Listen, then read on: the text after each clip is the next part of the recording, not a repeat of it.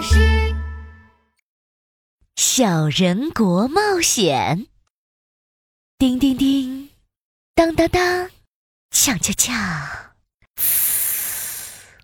发明家琪琪在实验室里做什么呢？成功了！彩虹隧道完成喽！有了彩虹隧道，我就可以到各个地方喽！耶！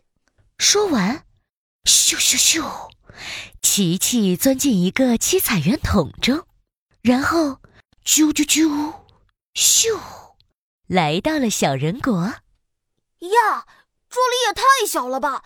这棵树还没我高呢。嘿嘿嘿嘿。琪琪小心的在小人国走着，咚咚咚。啊！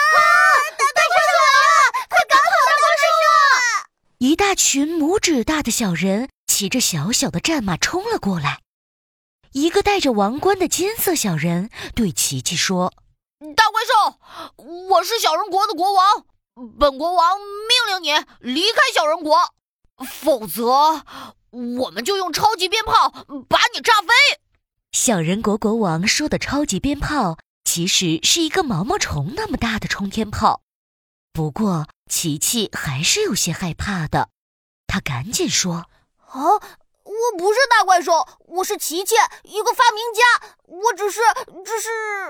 哼，你一定是怪兽国派过来的怪兽。”我们不欢迎你！就在这时，一个士兵急急忙忙的跑了进来。报报报报告国王，怪怪怪兽国军队又又又来捣乱了，就就在海边。什么？士兵准备向海边出发！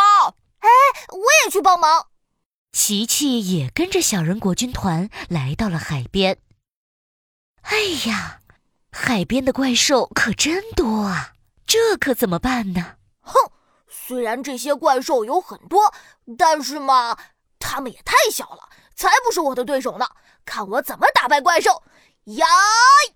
琪琪大喊一声，举起拳头冲了过去。嘿，哈！一个左勾拳打倒了一排怪兽。嘿，哈！一个右勾拳又打倒了一排。嘿，哈！嘿，哈！嘿，哈！琪琪把怪兽们的尾巴抓起来，然后咻的扔到了天上，怪兽们飞到了天上。太好了，太好了！怪兽赶跑了。小人国的人们全都高兴的沸腾起来。小人国国王也走到琪琪身边，很有礼貌地说：“尊敬的琪琪，你帮我们打败了怪兽军团，是我们小人国最尊贵的客人。”不不好了，不好了！国王的话还没有说完，又一个小人骑着小小的战马跑了过来。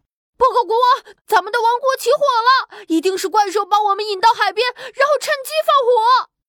小人国国王赶紧转过头一看，果然整个王国里都燃烧着熊熊大火。啊，我的家，我的房子，怎么办？快救火呀！别担心，让我来。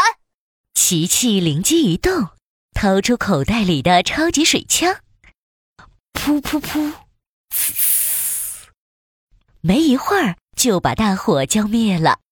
哦，太好了！谢谢你，大英雄琪琪。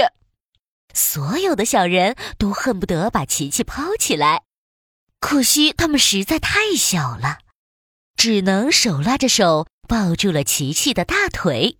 可国王却重重的叹了口气：“唉，咱们国家的房子都烧毁了，重新修房子还不知道要多久呢。”唉，别担心，发明家琪琪有办法。琪琪自信的对大家说着，从背包里翻出一大盒彩色积木：“我可以给你们做一个更大、更漂亮的城堡。”琪琪和小人们一起。用积木搭了大大的城堡、大大的游乐园，还有一个大大的游泳池。国王看到了，高兴的直拍手：“琪琪，你真是太厉害了！我们小人国比以前更漂亮了。”为了感谢琪琪，小人国举办了一个盛大的欢迎派对。尊敬的琪琪，您永远是小人国最尊贵的客人，以后欢迎你常回来玩呀。